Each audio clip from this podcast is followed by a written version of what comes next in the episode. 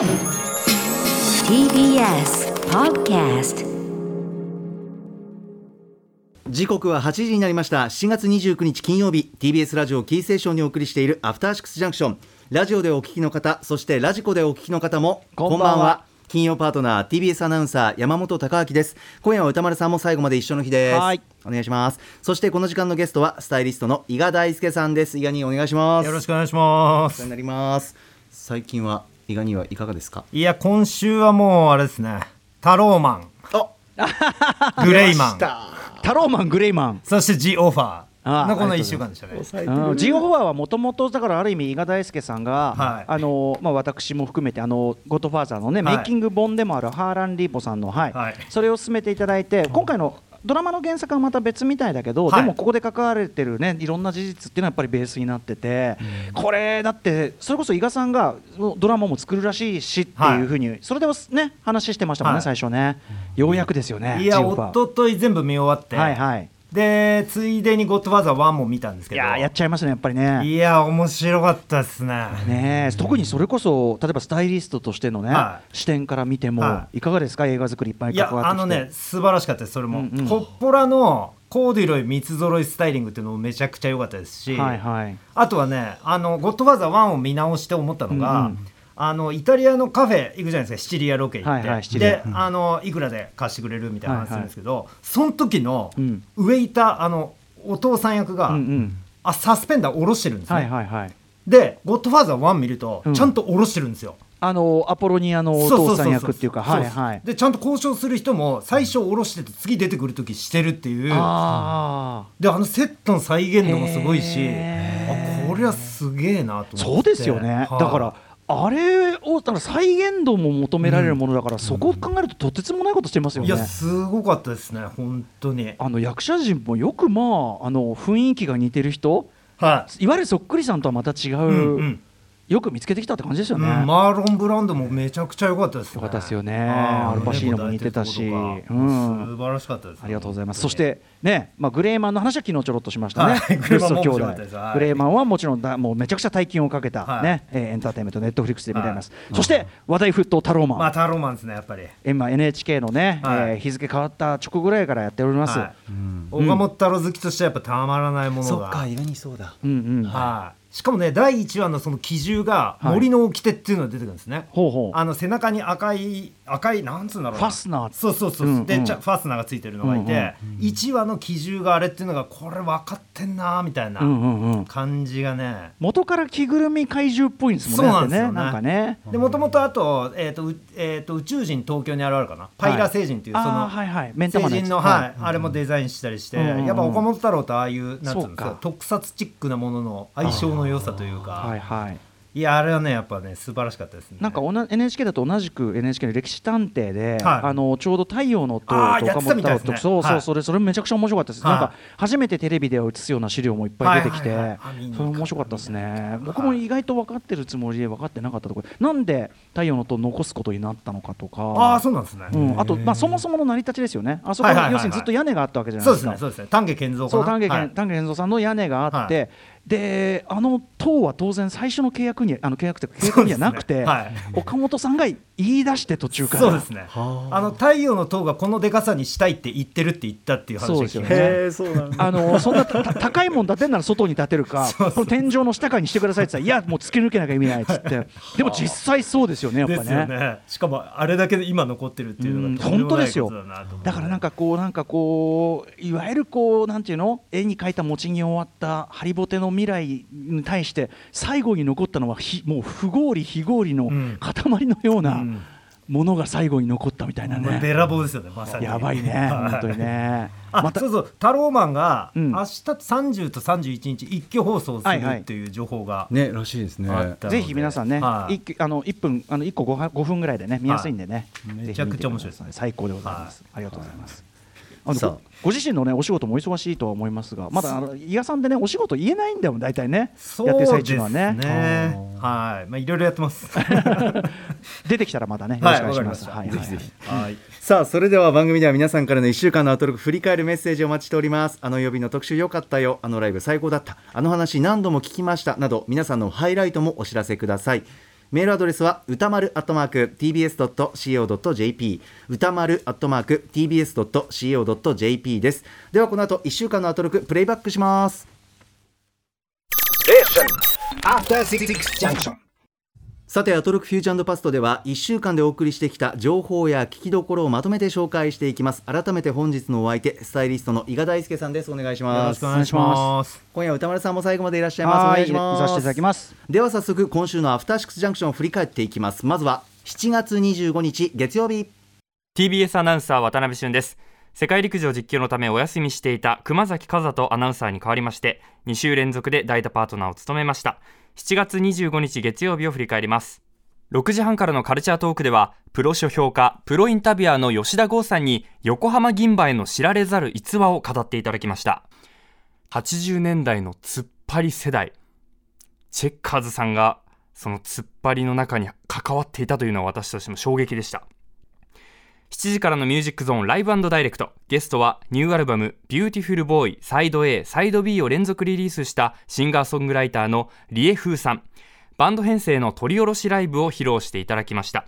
お子さんが生まれたということで生まれる前と生まれた後で感じたその違いというのがサイド A サイド B にあるということです。そして8時台の特集コーナービヨンドザカルチャーはさっさと対処すべきなのは分かっているけど面倒くさくてほっぽらかしている。そんな皆さんが見て見ぬふりをしている現実を勇気を持って告白してもらう新投稿企画。不都合な一角でした。聞いていると胸が苦しいと思いながらもあ周りの人もこんなにズボラなんだ。そんなことが分かってほっとするそんなコーナーでした。半年に1回の男でしたが2週連続で月曜パートナーを務めました。次に会うのは半年後、何年後でしょうか？それでは皆様また鍋しんお疲れ様でした。ね、ありがとうございます。愛らしいですね。愛らしいまっすぐな人間でございます。さて月曜日ですがいかがでしょうかいかに？やっぱりでもあれですよね。鍋しんの可愛さから入りますよね。鍋しゅん。月曜日こっから来るかっていうなんかやっぱね素直さというかね。はい、その歌丸さんが先週も言ってたけどなんか雑に扱っていいって。いや ね、まあまあまああの言い方はちょっとあれですけどね、はいはいはい。うんうん。でまああのそのカジュアルに接しやすい人柄っていうのかな、なんか愛を込めてっていうところっていうか、うん。いやそのね曲、好きな曲聴いてる時のあの聴いてる。感そじう。盛り上がったらしい本当にね目をつぶって「うーん」とか歌って歌っね。マジでね、まあ、何度も言いますけど実質の中学生なんですよ マジで。自分の部屋にいるね。本当にそうそうだからまずまずそれですよね月曜日は、ねえ印象深かったな。はい。はい。そんでだからあれですね。やっぱ郷さんのところ、はうん。でこれはももちろんその翔さんのお話っていうかあの銀杯話もすげえ面白かったんですけど、僕としてはやっぱりその初期チェッカーズはい、はい、の話が、うんうん。えーっとすっごい興味深かったんで。あのあれですよね。だからその銀馬エがいた事務所っていうのは、うん。ベイシティローラーズとかみたいな、はえっと、アイドル的ロックバンドのジャニーズみたいな、そういうのも目指してて、でねあのチェッカーズがもう売れ始めてたんだけど、うんそこで事務所を移る間にちょっと一時預かりになってた、でまさにそのチェッカーズこそがまあそのロックバンドのアイドル型提示というかね、感じでそれ知らなかったですもんねそうっこれね。すよね。うん。ね、だからその初期チェッカーズっていうとねもちろん秋山道夫さんいて、はい。でスタイリスト堀越絹枝さんやってて、で多分あの時のもうスーパークリエイターが集結してやってると思うんですけど、その間にそういう話あるんだと思って、ねで元がやっぱり本当は不良バンドだから、ねなんかそれに近いところに一瞬寄ってたっていうかね。そうっすよね、だからやっぱ郷さんとか多分ねあのチェッカーズの方とうん。かいろいろインタビューしたりすると思うんでいつかその初期チェッカーズ特集とか確かにね。聞きたいだ。結構コクの深い話が聞けるんじゃないかなと思って。チェッカーズはそういう意味ではだからそのストリートサイドの話もあるし、うん。うんさっきおっしゃった秋山道夫さんとかを中心とした、その当時の最先端クリエイターチーム話、うん。それこそあの森田本にも書きましたけど、森田義満さんチェッカーズ映画撮るかもしれなかったんだから。ああそうなんですか。そうそれはやっぱすごい見たかった。絶対相性いいよっていう感じだあー良さしそうですね。そうそう。まあ後年ねあの鈴木さんを使ったりとかしてましたけど、そうそうそうそう。だからそれはちょっとなんかいつか郷さんにね掘ってほしいところだなというのが聞けましたね。うん。うん確かに。はい、まああとはやっぱもうね8時台の不都合な一角。あーはいはい。来ましたそうなんねですよ。こちらメールいただいております、えーモーガン・フビンマンさん。えー不都合な一角最も印象的でした、えー最初どんな投稿が来るんだろうという疑問符が浮かびながらラジオを聞いていたのですが一発目のエアコンのリモコンがないで一気に理解しました。なぜなら私の部屋にもリモコンがないからです。本当のスイッチ本体のスイッチでつけています。温度がわからないため明け方になると寒さで目が覚めます。えー気をつけてください。このコーナーを聞いているとまさに自分ごとのようにぐさぐさと不都合の角が心を突き刺してきます、えー私は不都合が一角どころではありません。えー部屋全体が不都合。不都合を見つけるコンパスがあったのならコンパスがぐるんぐるん回転するような不都合磁場に住んでいます。不都合の樹海。このコーナーを聞いてそんなことを考えながらこれではいかんと自分を奮い立たせまずはずっと作っていなかったマイナンバーカードを申請しようと思います。あカードが届いたらこの不都合を一つ一つ取り除こうと思っています。Just do it. ということです。マイナン不都合もあるな。マイナンバーカードね。溜め込んでんな。なるほどなるほど。いろいろあります。マイナン出せみたいなのもすげえ来てんだよ。な マイナン出せ。マイナンっていいですね。いやだからこの誰にでも心当たりがある話を、はい。なんか古川さんもいてなんかこう雑談っぽく喋ってる感じがやっぱ聞く方としてはめちゃくちゃ面白いっていうか、ねえよかった。うん。急遽ね実現したコーナーって僕も不安だったんですけど、う ん思いのほかあの面白い投稿来てよかったです、ね、いや面白かったです。これでも、だからあれですよね。だからやっぱ誰にでもあるっていうか。そうね。え意外にあるんですか？ありますあります全然、えーなさそう。いやいや全然。だかから例えば本の積んどくっていうか。あまあそっかね。そっか。積んでおく。そりゃそうだ。意外に本はやばいわあとはね歌丸さんも言ってましたけどあのマイリストとか。あはいはいはい。ウォッチリストね。配信ね。とサイトのね。か、もういくらでもありますよね。そうかそうかそうか。だからもうこのそもそも人間自体うんうがん。不都合な一角を抱えながら生きてるっていうことをそうだよね。再認識っていう感じ全部さ全部片付いて回ってるやつってどういうこと？そうそうそそうですよそんなのはもうお前人間とは言えない。うそういうことです岡本太郎型の。はい。それはお前よ人間とは言えない。そうですね、そうそうそう、本当にでこのコーナー聞いてる時にあーまずいって思ったことがあって、え。あのー家の中結構綺麗にしてる方なんですけえど、うんうわそこに目がいっちゃったかって気づいてなかったのに気づいちゃってうわこれダメだはい不都合な一角だって気づいちゃったんですけどこれもういやそんなのみんなそうだよっていう、うんうん。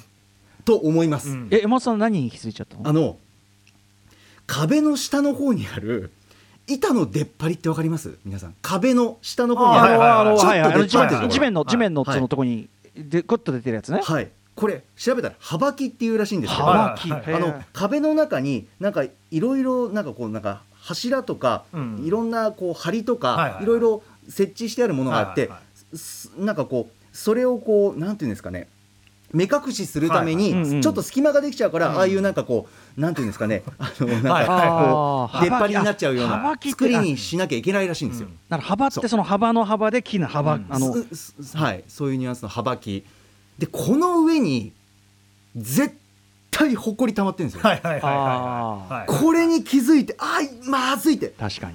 俺みたいなタイプはもう絶対に気づくと目がいっちゃうんですよ、はいはいはいはい。はいこれ家の中にそこら中にあります、うん確かに。これ家の中全部不都合になりました、うん。これ幅木一さ角じゃないのよ。このさ90度の角じゃなきゃいいのにねもうちょっとさ斜めにするとかしてくれればさそうすると埃が落ちやすいというか、ね、落ちやすいし掃除もしやすいじゃん？これははっきり言ってさ埃が詰まりやすい作りだと思うから。これ作りこうせざるを得ない理由があるのかしらとかもういろいろ考え出したら。でも幅木ちょっとこれは見直していいことかもね。多分これは慣習上こうなってるだけだよきっと。いや本当そうなんですよ、これすいません、まあ、リスナーの皆さんにも共有しちゃいましたけど目がいってもう気になっちゃう人は絶対気になると思う、いやしかもこれはさルンバ回そうと何しようとこれ無理だもんねここはね。そうなんですよ。ありゃいりゃりやゃ。これ不都合な一角じゃないのよ。もう不都合なんですよ。うん。部屋全部。全角ですね。不都合な全角。全角。部屋全部です。すいません意外に。こういうことがありました僕わかりました、はい。い、やいやもうだから全員あるなっていうその生活に対しても。う。ん。見てる精度がねやっぱ山本さんは部屋きれいにしてる人のかなり潔癖に近い視そうです点ではある。ね。入ってますね。ますね。やっぱね。そうだからもう永遠のテーマですよねこれ。そうなんですよ。めでもやっぱりさすがにあの壊れた液晶テレビ置いたままにしてるのは結構やりすぎだなと思いまし。た あれは気持ち悪い。もうさ聞くだに気持ち悪いんだよな。聞気持ち悪い。でもそうやって否定しちゃダメなんです。そのそれはそれで。そうですうん。ね。よく言ってくれた、うん。ね。そんな辛いことをよく言ってくれたっていう、ね。おのおのにあるから、うん。そうなんですよ。誰だってあるんだからそうなんだよ。そうなんですよね。程で度も。もこれ結構本当にまだ全然あといくらでも危険なっていう感じありますよね、実は投稿もまだまだあのいっぱいありまして、うん。なのであの定期的にやっていこうかなと、うん。あんまりあんまり面白いところが届きすぎたら何かと入れ替えようかなぐらいのはい感じでね、はいはいはい、はい。いやもっとき もっと聞きたいですよね、うん。もっとみんなその聞いて浄化した方がいい浄化した方がいいし俺も俺もちょっとほっとするしそうそうそうみんなあるんだね。あのラララジオ向きですよね。その自分のちょっとしたダメさみたいなものをお互いと共有し合うってすごくラジオのいい効能ですよねそれはね、そうですよね、うん。ちょっとねあれ思い出しました。何ですか？あのマリッジストーリーって映画で、ほえー、と壁パンチするんですけど、ええなんかその壁がその後パンチした後なんかよりっていうか 映ってんですよね。なんかその実家の壁パンつうかあそのもう不可逆性があるものっていうか、えーはいはい。やっちゃったなっていうものをこうポスターとかで隠すみたいな、あー。その不都合感みたいなのね ちょっと思い出しましたね。なるほど。映画の中における不都合なそうそうそうそう。不都合な一角。ーあれ気になるなーってありますもんね。そのイカ映ってたらね。そうそうそうそうああの後どうなったんだろうみたいな。えー、面白いな。作品の中でも探すの面白そうですね。そうです。さ先ほど映画表の中で触れた星の子にも壁パンの跡が出てきますね。印象的な壁パンがとか出てきます。えー、いやちょっと広がりそうだな。はい。ありがとうございます。はい。さあ続きまして26日火曜日参ります。火曜パートナーの宇垣美里です。7月26日火曜日振り返ります。この日は歌丸さんが検診のためお休みでした。スタジオには音楽ジャーナリストの高橋義明さんにお越しいただきました。もう一緒に放送に乗るのは3回目でしょうか。ふふふ、気心の知れた中ですよ。ずっと MCU の話をしてて楽しかったです。6時半からのカルチャートークはアニメ評論家の藤津亮太さんに7月から放送されているおすすめアニメ4作品をご紹介いただきました。7時からのミュージックゾーンライブダイレクトは、クリエイティブミクスチャーユニット、ニコニコタンタン。5月に行われたライブ、Song for Future Generation の音源を披露していただきました。ガムテープ必須のライブ、かっこよかったそして、8時台の特集コーナー、ビヨンドザカルチャーは、今の洋楽シーンがすぐわかる、月間ミュージックコメンタリー7月号。高橋義明さんにシンガー、ラッパーのリゾのニューアルバム、スペシャルについて解説いただきました。リゾがもう本当に最高すぎる今回のアルバム全ての曲が優しいメッセージ詰まってるんですけど、特にスペシャルは特効薬です。みんなそのままで特別だし完璧なんだよって伝えてくれます。元気出る。はい火曜日です。伊賀さんいかがでしたか？えー、っと歌丸さんがお休みだったんですよねこの日は。はいもう元気いっぱいねもうケツに ケツにねカメラを突っ込みましてね。楽しそうで、ええそこの横丁を曲がってなんてやってましたよ。献身でした。うん。はい。はい。ね、で吉明さんと宇垣さんだったんですけどなんていうんですかねその懐かしのハッピーサット感というか。ああやっぱりよし君番組のね、うん。バイブスありますよね、うん。でそれでいてオープニングがそのリゾの話となんかマーベルの話だったんで、うんうん。なんていうんですかねそのちょっと音楽スペシャル番組みたいな感じがしてすごい楽しかったですね。ねえ。MCU の話もいっぱいしてますそうですね、あのオーププニングのマーベルの話がすごい楽しそうで、ここからで先どうなるみたいなね確かにワクワクしてくるようなとこありましたよね,、ねあのーワカンダ・フォーエバーのね予告の話もあれも。はっきり言ってどんな話なのかはまだ全然わかんないけど、はいはいはいはい。とにかくライアン・クーグラーバイブス満タンなのが伝わったぜっていう、はい。マジでかっこいいですよね、うん。なんかわかんないけども。これ早く映画館 IMAX で予告見てと思いますもんね。うほんとほんとちょっと予告でこんな上がっちゃうと危ねえ気もするんだけど、はいはいはいやでもやってくれましたねやっぱね。うんだからもうやっぱしかもねのあの壁にね書かれてるチャドウィック・ボーズマンの、はい。あの肖像画も含めて、それでボブ・マーリー来ちゃうんだみたいな。そうですよおっしゃねってましたね。はい、ノーウマンノークライがね。でだから先週のその吉明さんが出たマーベル音楽特集とかも含めて、はい。なんかそれと地続きになってる感じがしてすごいね、楽しかったですね。ライアン・クーグラーはやっぱりこう腕力があるよな、うん。グイッとな、うん。うん楽しみです。はい、そうそうそうですね。で、まああとやっぱりリゾなんかオープニングからね、話されてたし、8時台でも話したんで、なんかリゾすごい僕もうん結構好きだったんです。新しいアルバムそれでその後すぐ聞いてみたんですけど、私もはいまあめちゃくちゃかっこいい。ジャケシャンも超かっこよくて、本当にね。で次の日朝俺聞いてたらもう娘ももうノリノリで聞いてて。やっぱソウルいいなみたいな、うんうんうん思いました思いました。なんかね良かったですよ、ねはいしびれたな僕もだかからそのね先週のガーディアンズ、えー、とガーディアンズの本というか、マーベル音楽特集じゃないですけど、やっぱちょっと古いソウルミュージック聞くことが多いんで、はいはい。そんな最新最新って聞かないんですけど、うんうんこの Lizzo を聞いてなんかやっぱ新しいのめちゃくちゃいいなって、ねまあニューアルバムちょっとねスペシャル。タイムレスなものもありますからねそうですよねね。ちょっとセブンティーズディスコみたいな感じと、なんか今のが混じって。てよし君も言ってたけど、まあ、あの例えばあのグッドタイムス調というかねそういうのもあったりとか,、うん。それのやっぱすごく現代アレンジ版なんだけど、うん。うん。さじ加減が本当に絶妙だし。そうですね。でなんかその歌詞とかメッセージとか、なんかそういうなんつうんですかね現代性みたいなことに対して宇垣さんとなんか吉明さんの話がスイングしてる感じが、なんか聞いてる方としてはすごい楽しかったですね。はい。最高だなんかアトロクなんかめずなんか珍しいというかなんかたまにはこういうのもいいなうんみたいな感じがね、すごいしました。歌丸さんいかがでしたか？そそれについては火曜日のそのお二人の楽しそうな会話というか。いやいや別にだからその安心して休めんなってことですよね。そうそうそうそうそう。そしてはい伊賀さんいかがああそう大丈夫です。えっ、とねあとなんだろうな、えっ、とあでもそのミュージックコメンタリーの後半の、はい。なんか曲も、なんとなねやっぱまた相変わらずのこの打率の高さっていうかそれがねやっぱ良かったですね。ねえかっこいい曲たくさんあったな、ん結構テンポよくもうたくさん曲紹介しましたもんね7曲8曲ぐらいね、うんやってたんでやっぱなんかその感じも面白かったなっていうまあなんかあとなんかやっぱ吉川さんの感じはすごい TBS ラジオって感じしますよねなんつうんだろう、まあまあね喋り出して長いですからね、うんもはやね。なんかあんまりなんか特殊な感じがしなかったっていう感じでしたね。また宇垣もこう曲にインスパイアされてねあこんな風景浮かぶっていう会話もうんそうそうですね。そう楽しかったしそうそうそう。なんか夏休みね夏休み切ない夏休み妄想大会みたいになって てちょっと面白かったですねね。おしゃれししてんだけど自然の中でなんかこうちょっとこうねあの自由な気ままにそうそうそう T シャツのネックが伸びててみたいなね 結構スタイリングとして細けえなと思ってそれが面白かったですよねさすがスタイリストの皆はいさん。はい、皆さんあのこのミュージックコメンタリーですけどもたくさん音楽流れますんで、まあ、全体的に音楽たくさん流れますんで、この日はラジコタイムフリーで聞いてみてはいかがでしょうか。はい、そんなところでしょうか火曜日。そうですねはいさあ続きましては27日水曜日参ります。水曜パートナーの日々真央子です。7月27日水曜日です。振り返ります。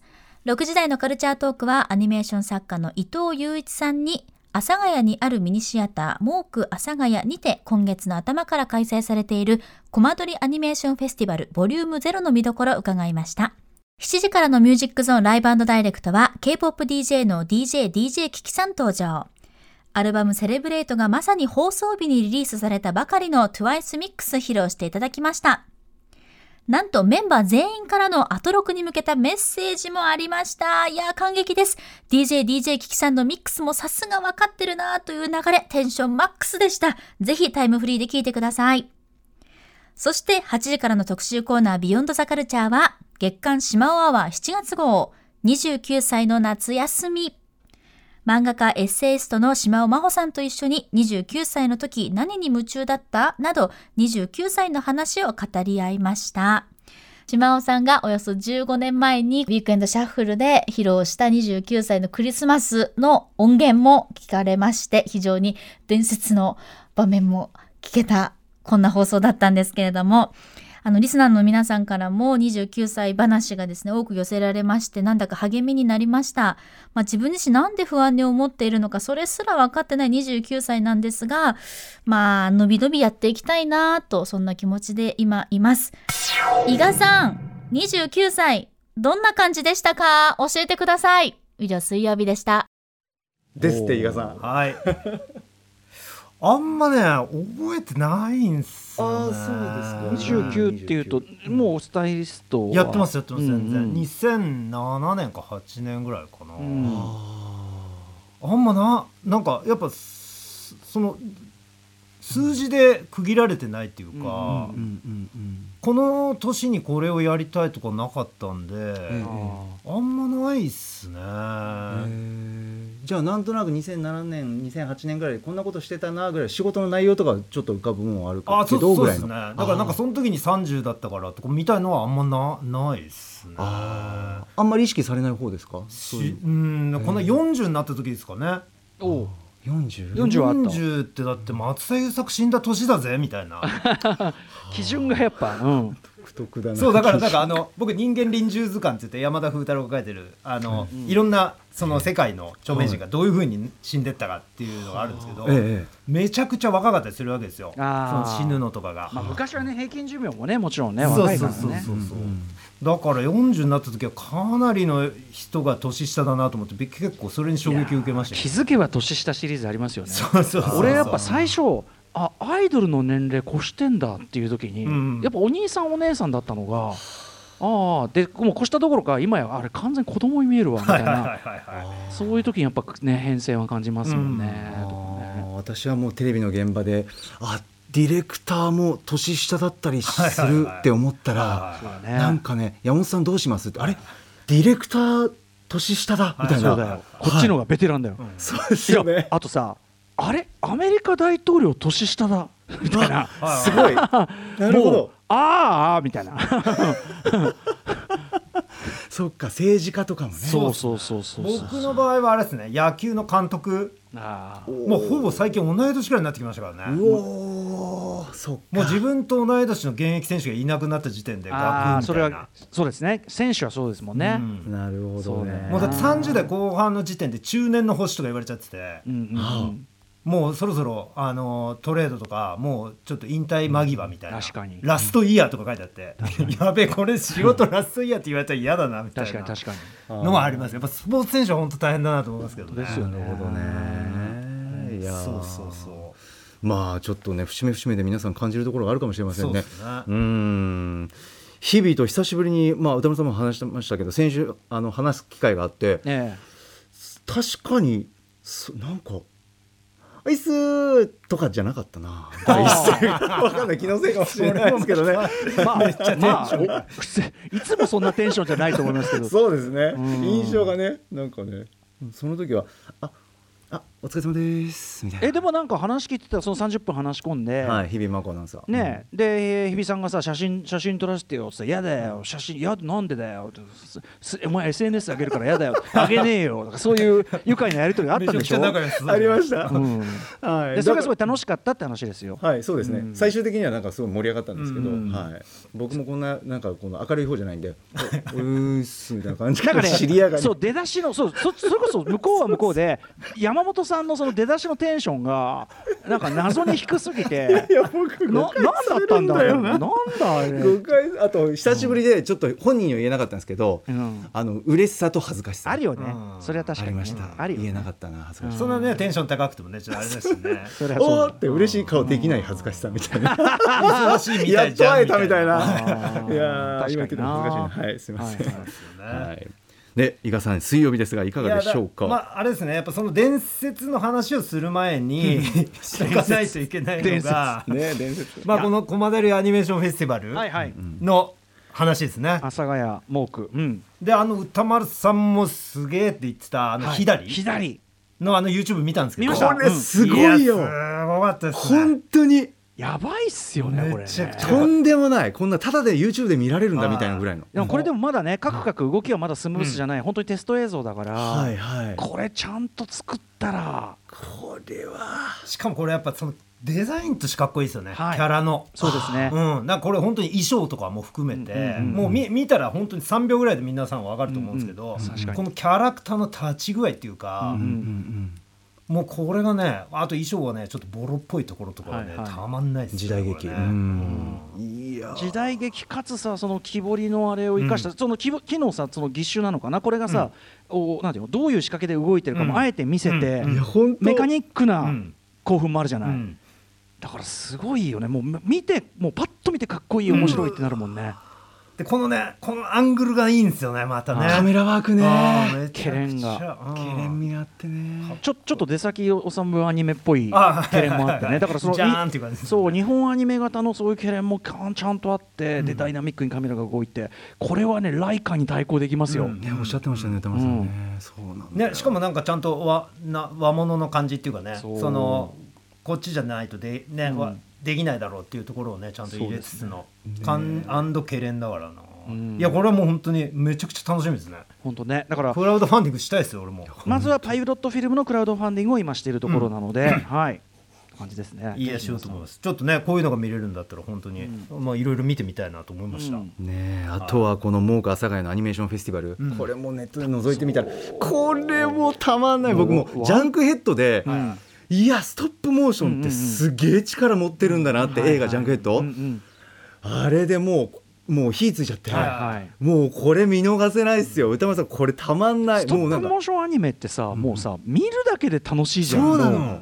ねこれだからこのフェスティバルの予告の YouTube も見たんですけど、もうそれでいろんなその映画のなんかそのカットアップバーってつなぎ出したんですけど、もうそれだけでぶち上がるっていうか、そうなんです、なんだこれみたいな、えー、そうなんだ、はい。見よう見よう見よう見よう全然それも90秒ぐらいなんですけど、もうワクワクが止まらないっていうか、ねえこれだからボリュームゼロからのねおっしゃってましたけどね、さあここでできるんだということで、うん。ワンツースリーとね続いてほしいもうかさがこれ、えっと、いつまでやってるんでしたっけ？フェスティバル。これは期間いつまでだっけな？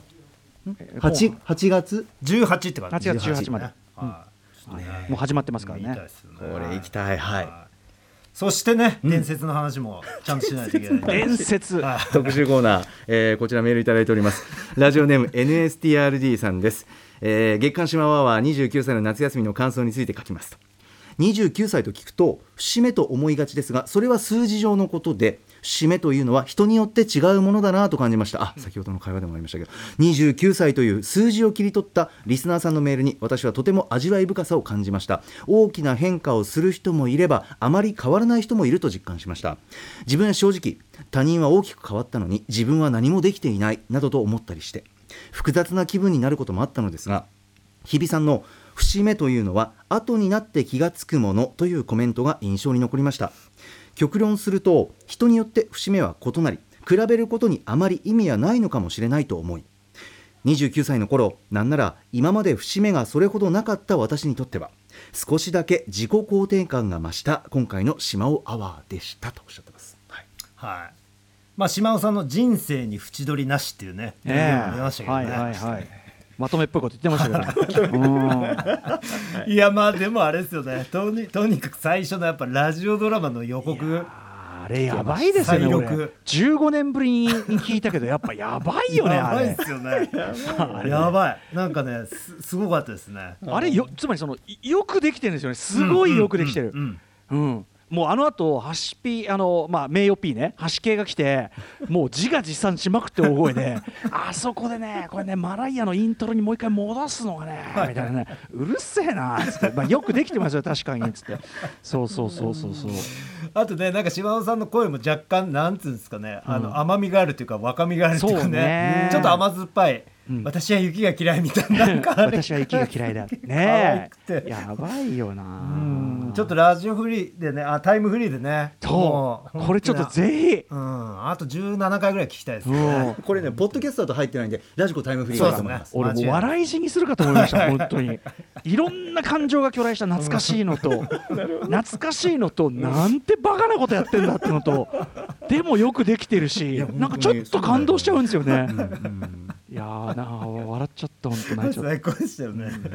まあそんで伝説の話ばっかりしてましたね。特集の中身ですけど、これもねやっぱその29歳で、そのそういうことあるよねみたいな話かと思いきや、うん。なんか流行予測の話が入ったり。たりええ。なんか笑っていいともとかの話してこう昭和懐かし話になってたりして、うん。この全然話が一方通行じゃないところが面白いっていうか、そうですね。なんかす普通普通に雑談になってんじゃんみたいな感じが、やっぱねこの島アワーのね本当に素晴らしいところやっぱりフリートークのやっぱ名手、うんね。でしたね。島尾真帆さんですからね。あでも突然出てくる英語？英語勉強した新情報アメイジング Nothing って言ってましたもんね 最後。予告予告ありますか Nothing つってなんだそれみたいなね告知ありますかって言ったら ね最高の振りだったな。あすごかったですね。ーちなみにあれ流行予想でシーズンヘア的中って言ってましたけどね 的中ってなんだよっていう。じゃあねそれそれはだって伊賀にさ、はい。ファッションの現場ってどうですかシーズンヘア。いやでも指導いやでも本当にヘアメイクさんとかにええ。島尾さん好きがいて、うん。っていうのは間違いないと思います。ありえますね。はい。うん。あると思います。的中。こうやっぱこう裏から裏からやって、え？はい。いやだからあのあっちゃんとか、うん有村架純さんにうん。影響を与えてる可能性ありますよ。ありますね、はい。という可能性はあるんだ。でもこれあれですよね。逆にあの島尾さんも当たってるとえちょっとそんなんやんのやめようよみたいな感じになるのもまた面そうそうそう。白いなみたいな。ちょっとねもうちょっと泳がしたいんだよね。そうそうそう、なるほどね。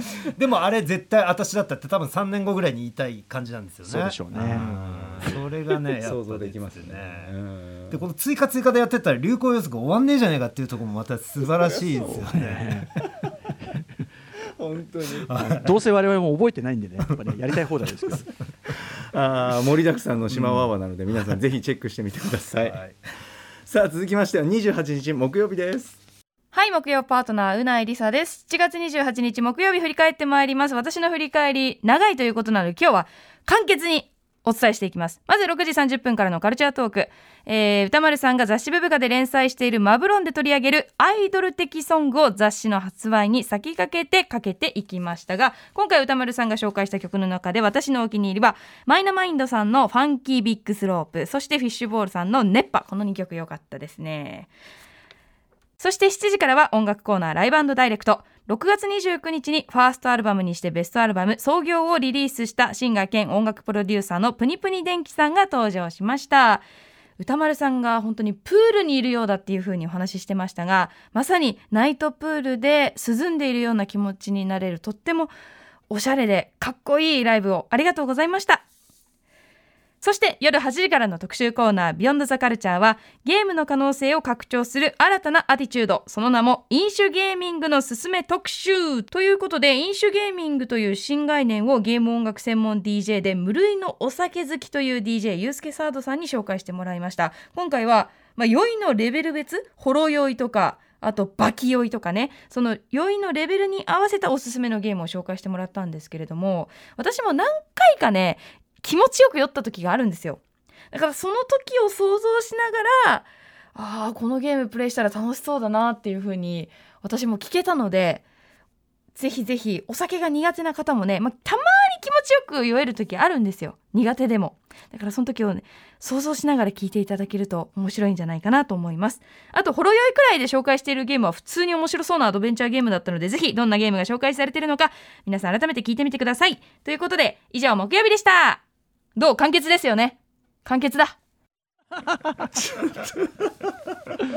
いいいいね味出し出してる一番やっぱこの曜日パートナーで最もアミコに近いっていうね。あこちらアミコ。うんこちらアミコならこちらリサ。ね。こちらリサ。子落とせよ落とせよ。ね。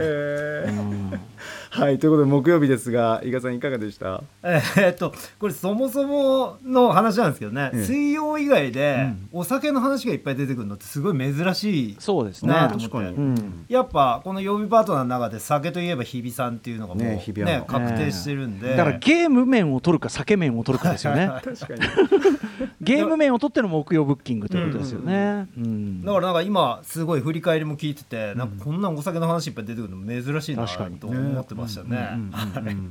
でまあまずはあれですかね。マブロン。あはいはいうんこれもすごいねあの僕もそんなにアイドルソングめちゃくちゃ自分から掘りに行って聞く方じゃないんで、うん。いつもこれすごい役立ってるっていうかあこんな曲あるんだと思ってすごい私かなり偏ってますけどねチョイスがね、うん。でもねあのすごいこの「お茶ノーマはい」この曲もすげえかっこよかった。ハロプロシングループ。はやっぱ力入ってますよいねこの B 面の曲もすごかったですね。面白いでしょ？あ。のはいえっとなんだっけ？デート前夜狂想曲、展開がなんかすごすぎた。ななんかボッサになったりね なんかになったりみたいなすごいんですよね。はい。すごかったです。あとはファム・ファタルの曲がすごい良くて、かっこいいですよね僕ジェットコースター。それこそ戦慄かなのさんの曲最初に聞いたのこの,、うんうん。あのマブロンのはいやつだったんで,、うんうん。で佐々木喫茶さんの曲とかよく、はい。あの子供と一緒に聞いたりしてるんで。だからこうこれも一緒にそうですねやっぱね、はい。言葉遊び感うん。が、あの嬉しい楽しい寂しいがあるとか大好きはいですよ。最高ですよね、はい。はい。ああいいね。だからねだからそういうのもね含めてやっぱりこのマブロンのでいろいろ聞けるのはすごい楽しいなっていうのありがとうございます。嬉しいですね、はい。ありましたね。音楽たくさん流れますんで皆さんラジコタイムフリーの方でチェックしてみてください。はい。そしてそれでまあやっぱそうですね。酒に戻ると。はい。これだから飲酒ゲーミング。まずなんかお酒で酔っ払うことって何なんだって定義してからゲームの話に入るのが割と面白いっていうか、そのねなんつうんですかね。僕もすごいお酒好きなんで、うんうん。あのでゲームは最近は全然そんなやれてないんであれなんですけど、やっぱあの聞いてるとすごいやりたくなりましたね。うん。うんであとはこれあれですね、えー、とどんどんどんどんこうマックスとかになっていくんですけど酔い、あのーそもそも酔っ払ってなくても超面白そうじゃんっていうゲームしか出てこなくて、まあまあまあそれはもう間違いないです、はい。うん。それがねすごい、あのーやってみてとこのエクソワンですかとエクソワンやばいっしょ、はこれぜひ映像とかこれまだ PS 出てないんでちょっとあれだけど XBOX とかねパソコンでできるということ2001年宇宙の旅のだから僕ゲームで出しましたけど、最後のスターゲート以降のあれを体験する感じですよ、多分ね。ね、それでなんか酔いレベルマックスっていうか、まあ、悟っちゃってるぐらいの時にそれがあるみたいな感じなんで、うんうん。これはそのねラジオだから全く想像するしかないんですけど、うん。これどんなそういうビジュアルのゲームなんだと思って、うん。あこれすごいですね。今画面今ちょっと見せても共有らってますで見せてもらってますまあだからさまざまなその惑星の上をそのまあ宇宙人の乗り物と思われる球体のあれにとなってもうとにかくひたすら飛んだり跳ねたりそこの上をこうなんていうかな滑空していくだばのがだけなんですけどはい。それでそのモノリスっていうところにたどり着いてまた別の惑星に飛ばされるみたいな。だからなんていうかな極限の世界をこう体感するだけっていうか。あーやってみたいな。これじゃ若干の小屋にスカッティ感みたいなのがありますね。あそうそうそうそう。だからやっぱそういうこう黙示録感がありますよ。これ確かにうん。どっちでもシラフでもさ酔っ払ってても楽しそうだな、まあてかやってるうちになんかどっちどっちにしろなんかトリップしちゃいそうですよね。そんな感じしますようん。ね、いやでも本当にあの2001年の「スターゲート」シーン以降が表現していたものを最新テクノロジーで、うん。あのーやったって感じかなっていうふうに僕は思いましたね。ね、だからそのいつも木曜日はねゲームの話がすごく多いんで、あのーいいなみたいな感じはあったんですけどこのね飲酒っていうのが絡んできて、はい。でさらになんかねこのユースケサーズさんが紹介するやつが、ねこのカードのイカ様のやつとか、うん、えっとカカードシャーク、はい。うん。あと性能モアでしたっけ？性能もノーと言える。ノーと言える。日本人。日本人だけじゃなかった。ノーと言えないのはみんなだった。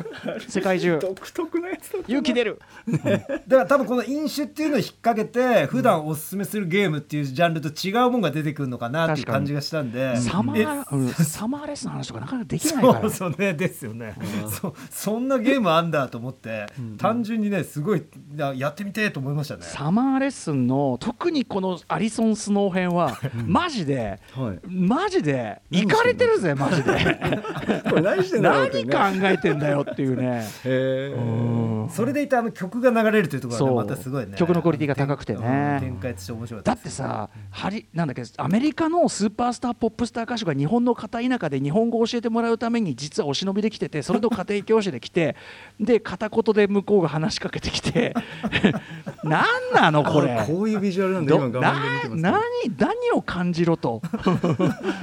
本当だ田舎だ。いかれてんだ田舎のでもねこれが VR でやると、はい。本当にそこにいる人に見えるじゃんねあー見えねおーそうなんだ。なんか水着着てスイカ割りとかするよねなんかね、へー。とだからねしとても正気じゃいられないっていうか。これだからやっぱり、ね、ユースケサードさんこの機会じゃないとなかなかサマーレッスンはね語れないんでねよかったと思います。VR の代表作です。これだからあのいつかまたあれやってほしいですよね。あのみんなで酒飲みながらゲームする配信とかもやってほしいなと思いいですね。そっか。はい。そういうのでね。マイゲームマイライフ特別編やりたいなだから VR2 出たりしたらまたきっとサマーレッスン最新型も出ると思うんでね。あれねやって人がやってんの見るのもいいのよ。爆笑なのもう。えそうなんですか？もうなんかそのおおみたいな顔近いよみたいな感じになってるのとかドギマギドギドギマギしてる大げさな装置をつけた人を見るのはめちゃくちゃ面白い。あとビビったりする姿とかもめちゃくちゃ面白いんで。で本人にとってはすごく切実な本当にリアルなんですよ、VR は。そこが面白いんですよね。ねそれでやっぱ感触とかも感じるみたいなそうそう。話してましたもんね。あの吐息とか温度を感じるんですよ。ね不思議とっていうね話になってましたよね。いやだから ASMR 的感覚観点から言ってもええ。これは注目ですぞ山本さん。おお私好きなんでねうん。ASMR えー、山本さんにがスマーレッスンアリソンスノー編やってるとこ見てえな。本当ですか、うん。えーじゃあもう家の中にいても幸せになれるのかな？幸せかもしくは本当に困惑ですよね。困惑。で 高木さんあれじゃないですか。後でそれを自分で見るとめちゃくちゃへこむみたいな。あーいいね。その様子を撮っといて でもう一回それを見てゲラゲラ笑いながら酒のつまみにするってこれは面白いかもしれない。打ち上げですよ打ち上げ。ゲームの打ち上げ。水着になってるよ。もう何考えてんだ。だ、ね、何考えてんだよ。だからああなるほど。味のある。ちょっと。木造住宅。ちょっとちょっカチカチっていうね絵本を開いて。どうかしてるぞ本当に。水着を着てなどういうこと？うわすごいなこれ。すごいですね。やっぱり振り返りもちょっとカオスな感じになりましたあね、とあのね R4 ってそのリッジレーサー4の話できたのが嬉しかったですね、これもね、あのめっちゃかっこいいデザインとかあとオープニングが本当かっこいいのね、ぜひ皆さん YouTube とかで出てると思うので音楽とかも最高で。あのかっこよすぎて気恥ずかしいのちょっと。ぜひちょっとね。あちょっと通じるとこあるかもしれないですね。アリソンスの辺とね。はい盛りだくさんのゲーム話なの珍味ですね珍味。珍味まさに。チェックしてみてください。木曜日でした。さて本日振り返りで紹介した各コーナーラジコのタイムフリー機能やスマホアプリラジオクラウド Amazon ミュージックなど各配信プラットフォームのポッドキャストでもお楽しみいただけます。ここまで今週1週間のアトロクでした。この後は来週1週間のアトロクの予定まとめてお知らせしますでは来週1週間のアフターシックスジャンクションの予定一気にお知らせします。まずは8月1日月曜日。この日から熊崎アナウンサー戻ってきます。6時半からは熊崎アナによるオレゴンレポート。題してオレゴンから愛2022夏。7月えー7時からのゲストはメジャーファーストアルバム「ファウンテンブルーに染まって」をリリースしたばかりのシンガーソングライター門脇沙羅さん。8時からはプロ野球志望遊戯こと中溝康隆さんによる80年代カルチャーとしてのプロ野球パ・リーグ特集。2日火曜日6時半からのゲストは俳優ミュージシャンそして「流浪に剣心京都編」や「キンキーブーツ」などミュージカル俳優としても活躍している小池徹平さん。7時からは5人組バンドルビースパークスが番組初登場。8時からはこれまでの読書遍歴や読書に対するこだわりなどを語らうブックライフトーク。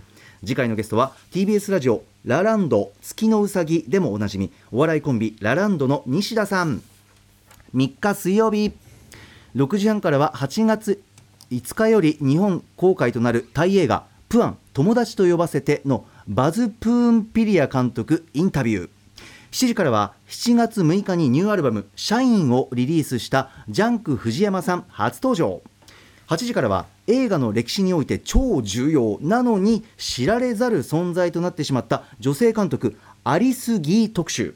映画研究者斉藤綾子さんの解説でお送りします。4日木曜日。6時半からは世界各地の辺境音楽をディグし続けるソイ48の高木慎介さんと宇月圭一さんにアジアンカルチャー情報満載のタブロイド紙ワンメコン新聞について伺います。7時からはジャバループやフォックスキャッチャープランなどの活動で知られる岸本涼さん登場。そして8時からは来ましたゴッドファーザー制作の裏側を描いたドラマ「ジ・オファーゴッドファーザーにかけた男」の面白さを映画ライターデザイナーの高橋良樹さんと語っていきます。そして8月こちら5日金曜日。6時半からの週刊映画時評ムービーウォッチメンはお休み。代わりに配信映画ウォッチメンこと映画ライターの村山明さんにおすすめの配信作品紹介してもらいます。7時からはシンガーソングライタートヌンさん初登場。8時からは1週間の番組を振り返るアトロックフューチャーパストです。次回のゲストは映像コレクタービデオ考古学者コンバット REC さん来てくださいます。ハイパーヨーヨーのライブダイレクト赤坂は夜の7時に乗せてそろそろお別れのご挨拶ですが伊賀さん来週はいかがでしょう？いやもうパ・リーグとゴッドファーザー。もう俺の好きなもの2つ。パリー楽しみです。パリーグとゴッドファーザー。ねえあ確かに。アリス・ギーもめちゃくちゃきもう興味あります、うん確かに確かに。はいねアリスギーもそうなんですよね、めちゃくちゃ興味あります。はい。ありがとうございます。ねえ。ゴッドファーザーですけれども。楽しみだな、ねえ吉木さんなんておっしゃるのかなというところですけど、まあ、吉木さんとちょっとまたさらにあのええ。指揮者の方のいろんな、うんうんあのコメントなんかもね、いただくかもしれませんね。あじゃあプラスアルファでいくかもしれません。はい。うん。あと伊賀さんいかがです？えっ、といやもうもうもう全然。中水さんに頑張ってって今日昼間 LINE したんで、はいはい。あの月曜日のパ・リーグは結構かましてくれるんじゃないかと思ってますけど、なるほど。伊賀さんにとってその80年代パ・リーグとは、まあザ昭和ですよね。やっぱ東映みたいっていうか、うんうん。はいはい、こんな豪傑たちがいたっていう。私はさずっとあの金村さんと共演してたんですよね、バラエロダンディで、だからやっぱその金村さんちょいちょい出てくる金村さんのパ・リーグ話が、だからまさにそれのお話ですよねだからね、うんちょいちょい出てくるのがマジっすか？みたいな のがすごいあって、いやもう僕らの頃はみたいな、まあ物騒ですよね大体、うん。物騒だしやっぱそのなんていうかなこうひ日陰っていうか、はいはいはいはい。だから面白いみたいなね、うん。ところですもんね。だって近鉄の球場とかロッカールームにゴキブリが出るっつって外人が帰っちゃったりしまあそうしたからねそうそうそうそう、はい。前の中水さんのね、そうあれのそうそう。そうつながる話ですよね、うんこれね。ありがとうございます。うん。それがねやっぱねあ楽しみ。意外にいいのお知らせ。